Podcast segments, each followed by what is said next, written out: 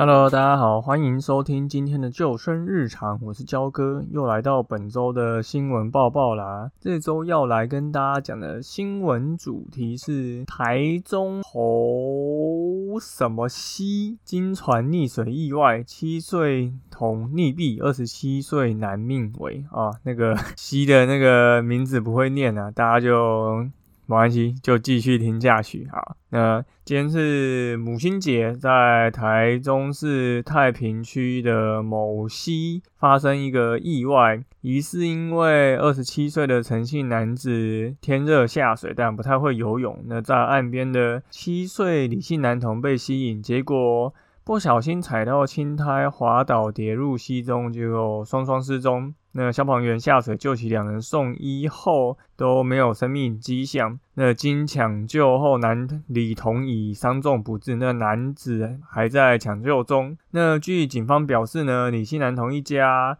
其实是有六人到这个北田大桥下的溪畔烤肉，然后陈姓男子也携着妻子到现场，然后因为他们是在同一个地方工作的同事，所以就有打一下招呼。那之后呢，因为这个陈姓男士。他喝了酒以后烤肉嘛，下水，可是又不太会游泳。那男童被这个目光吸引之后就靠近，结果就发觉啊，不小心踩到新胎滑滑入水。那男童的父亲是表示说，他看见到男童掉水里后上前要救他，结果疑似因为诚信男子在水里挣扎，不小心拉住他儿子的脚，就就把他儿子一起拉下水底，后来就失踪了。好，这个新闻大概到这边。哦，今天讲的有点 咬螺丝，太久没有录 podcast 哦，大概 两个礼拜没有录了，刚好最近焦哥比较忙，就比较少录音。那我们来看一下这个新闻哈，最近因为都没有下雨嘛，然后又很热。所以大家都常跑去溪边玩，但溪边其实会发生的意外大概都是那些原因啊。然后这个新闻大概该犯的都犯了，那我们来稍微的分析一下，到底是有哪些错误的事情。首先呢，这个有写到这个诚信男子啊，这个大人他就是喝酒下水啊，第一个错误。然后再来不太会游泳，跑去踩不到底的地方玩水啊，第二个错误。那这个小男孩呢，踩到青苔滑倒，所以铁定是没有穿溯溪鞋了。呃，谁一般烤肉会穿溯溪鞋呢？对啊，没有错啊。可是，在溪边就是容易滑倒，这就是一个风险在，所以这就是第三个错误。那再来就是这个男童的爸爸原本要救他，结果他说疑似因为这个先跌下去的大人把他儿子拉下去，导致他来不及救他。我反而觉得。这是一件好事，我因为我觉得，如果这个男童真的他爸爸下去救他的话，他可能也会滑落，然后一起掉到踩不到底的深潭。那据新闻表示，吼，这个深潭有四米深，对，所以这个深度其实，在你穿着衣服。没有挖进的情况下，你要把你的小朋友拉上来，这其实是蛮难做到一件事情。对，所以我其实是觉得还好，这个爸爸来不及拉他，不然也有可能会变成三个人一起出事。基本上不知道大家有没有溺过水的经验吼？当当你在踩不到底的地方发生溺水的时候，其实大家都会本能的想要去抓住点什么，那就会有类似你说攀爬梯子或者是抓东西的一个动作。所以这时候如果有一个东西可以给他抓，不管是辅具还是人，那他就会死命的抓着抱着。所以大家才说，就是你就溺水的人其实是很危险的一件事情，尤其是在你没有带辅具的情况下。因为他可能就是会把你抱住，让你无法挣脱，把你往下压。因为人的本能反应就是他为了想要呼吸，所以他会把他抓到的东西都把它往下压，让他可以上来吸一口气。那当你人被他往下压的时候，会被他缠住的时候，你就很难去救他。所以像我们自己在救生员训练的教法是，你会带着鱼类浮标靠近它嘛？那你靠近它的时候。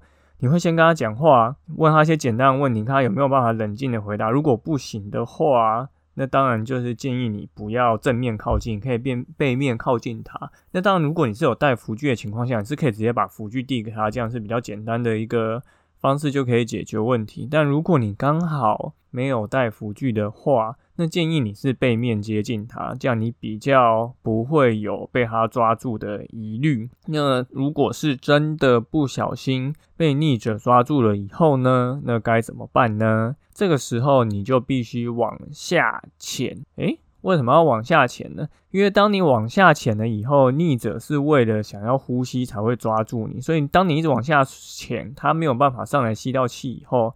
它就会自动松手。那你在游开它一到一点五公尺后，再去想办法重新拟定接近它的一个策略，或是想办法重新跟它沟通，看它是不是能够冷静的给你回应。然后你再指挥它，看要怎么做动作，比如说叫它躺着仰漂，说你会把它拉回岸上等等之类的。这个才是一个比较好的方式。所以就是焦哥要在在这边跟大家说，如果你真的不小心被它抓住以后，你要做的就是赶快。憋一口气，或是撑着一口气，赶快往下潜，大家一定都会把你放开。这个是希望你能够在你游泳能力允许的情况下可以办到的事情。那在溪边踩到青苔滑倒，这真的是非常常发生的一件事情，所以建议大家。就是都去溪边玩的时候要穿着溯溪鞋啦。那你当然，如果你在溪边捡什么石头啊、打水漂啊、看云啊，不小心滑落的话，那赶快就做水母漂或是仰漂，然后呼喊救命，等待救援。如果你没有自己游泳上岸的能力的话，那里面新闻还有一些错误嘛。当然，喝酒不要下水，这也是常识。那焦哥也有提过，当我们去溪边玩的时候，你可以带着防水袋，先把一个。紧急浮具制作在旁边，那要怎么做呢？就是把防水袋卷三折折起来以后，绑上一条足够长的绳子，就先放到岸边。当发生有人有状况的时候，你就可以马上丢丢给这个逆者，你就不需要亲自下水去救他。那这个可能就可以避免它发生一些就是意外，因为你这个时间其实是更有效率的，可能会比你下去拉它来的更好。然后最后还是要提一下，我看到这个新闻画面，其实这边也插着一个禁止溺水，不是禁止溺水，是禁止下水的牌子。因为什么水深危险，此处有漩涡，下面有暗流，所以这里不要下水戏水。我看全台湾大概是插最多牌子在溪流旁边的地方呢。那差多这么多牌子的结果是什么？结果就是台湾的溺水几率还是全台湾，不是全台湾，还是以世界排名来讲，全球排名来讲是非常名列前茅的。这就代表说，我们差这些牌子完全没有达到一个禁止的效果，而且。民众的溺水的几率也没有下降，所以我们其实就可以回推到，其实这根本就是本身的水域安全观念跟水中自救与球员技巧的不足，才会导致这样的一个状况。所以呢，真的。焦哥之前也写过相关的文章，插立牌真的不是解决这些溺水事故发生的方法，而是我们应该从教育就开始去做改变。今年焦哥也会去开向西边跟海边开放水域的训练营，会分为水域安全观念在岸上讲解，以及下水体验操作、水中自救与球员技巧的部分。那如果大家有兴趣的话，就可以再继续关注我们的官网或是我们的粉丝团。如果如果有相关的资讯，我们就都会抛出来。那大家就敬请期待。焦哥为了这个活动，这一个月真的是花了很多。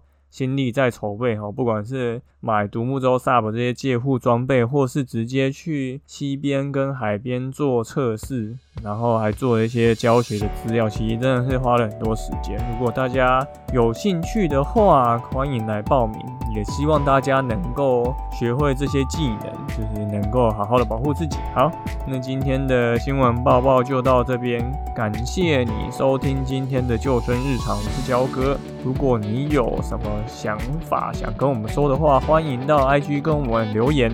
那欢迎也到 Apple Podcast 留言给我们五颗星，然后把这个 Podcast 频道推荐给身边的朋友。现在真的是有够热哈，大家都开始跑去溪边玩水，人人都希望大家能够开开心心的出门，然后平安回家。好，那我们今天就到这边，谢谢大家，我们下次再见喽，拜拜。